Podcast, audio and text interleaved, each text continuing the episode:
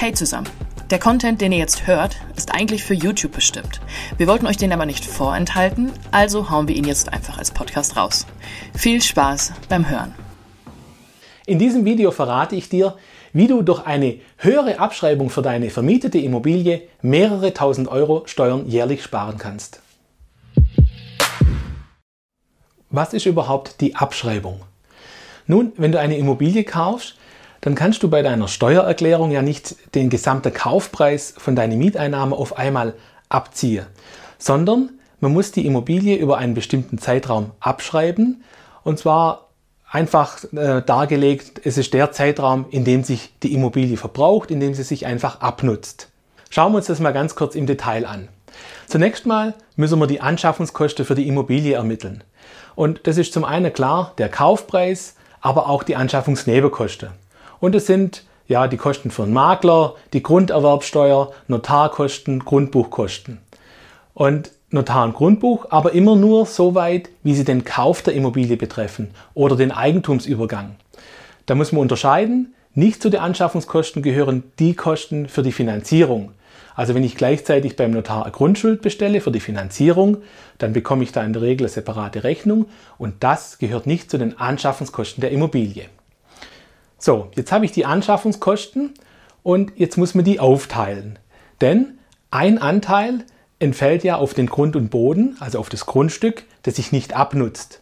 Und der andere Teil, der entfällt auf das Gebäude und das nutzt sich ab und für diesen Teil kann ich eben die Abschreibung geltend machen. Für die Abschreibung, da hat der Gesetzgeber ähm, ja, sogenannte Typisierungen geschaffen.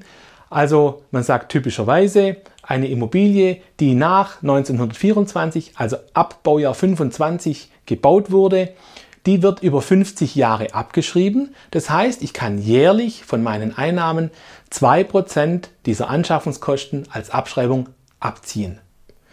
Und bei Immobilien vor 1925, also Baujahr bis Ende 1924, da ist der Abschreibungszeitraum kürzer, da sind es nur 40 Jahre, also 2,5 Prozent der Anschaffungskosten im Jahr.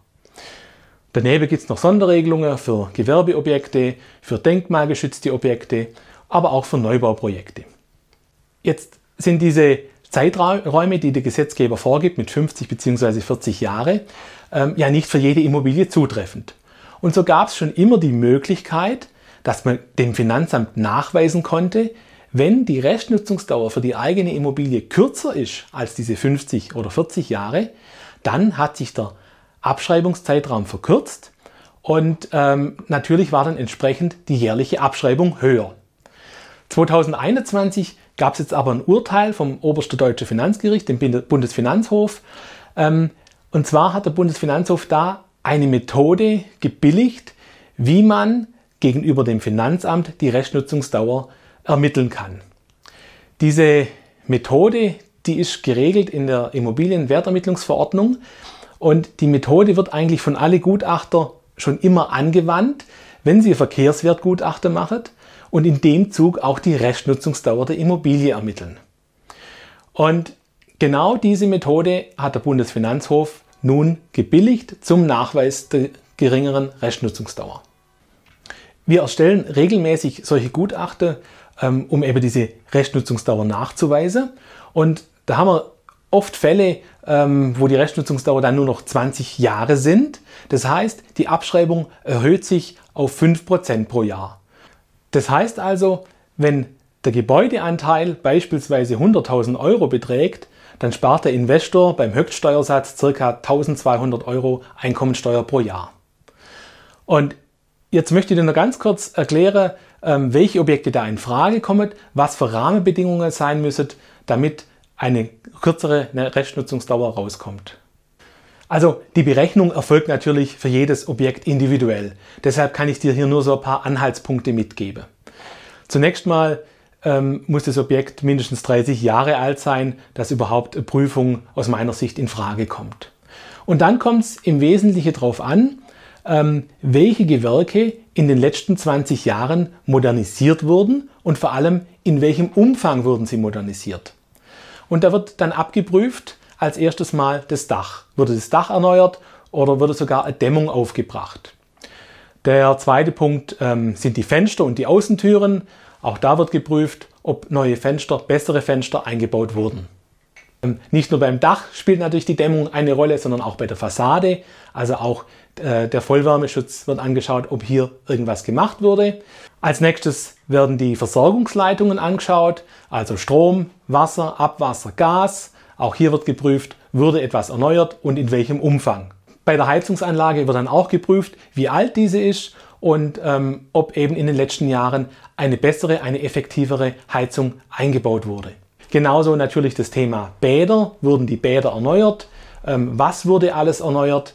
Wurde der Innenausbau erneuert? Wurden neue Böden verlegt? Äh, die Wände neu gestaltet? Und auch, ob die Grundrisse verbessert wurden. So sind beispielsweise Durchgangszimmer nicht mehr zeitgemäß und deshalb ist auch dieser Punkt ein wichtiger Faktor. Und wenn du zu dem Schluss kommst, ja, das würde sich lohnen, ähm, dann gibt es verschiedene Möglichkeiten.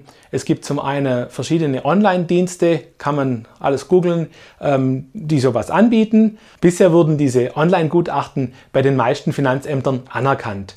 Ich habe aber jetzt in letzter Zeit mehrfach mitbekommen, ähm, dass es zu Problemen geführt hat, wenn diese Gutachten ohne einen Ortstermin erstellt wurden. Und es gibt natürlich auch Sachverständigenbüros, die das Thema anbieten. Und ähm, im Moment ist da auch äh, der Gesetzgeber drauf gestoßen, dass er für dieses Thema ähm, neue Regelungen schaffen möchte, die dann ab 2023 gelten sollten. Das heißt, da wäre mein Tipp, ähm, wenn das Thema spannend ist für dich, würde ich auf jeden Fall noch in diesem Jahr in 2022 handeln.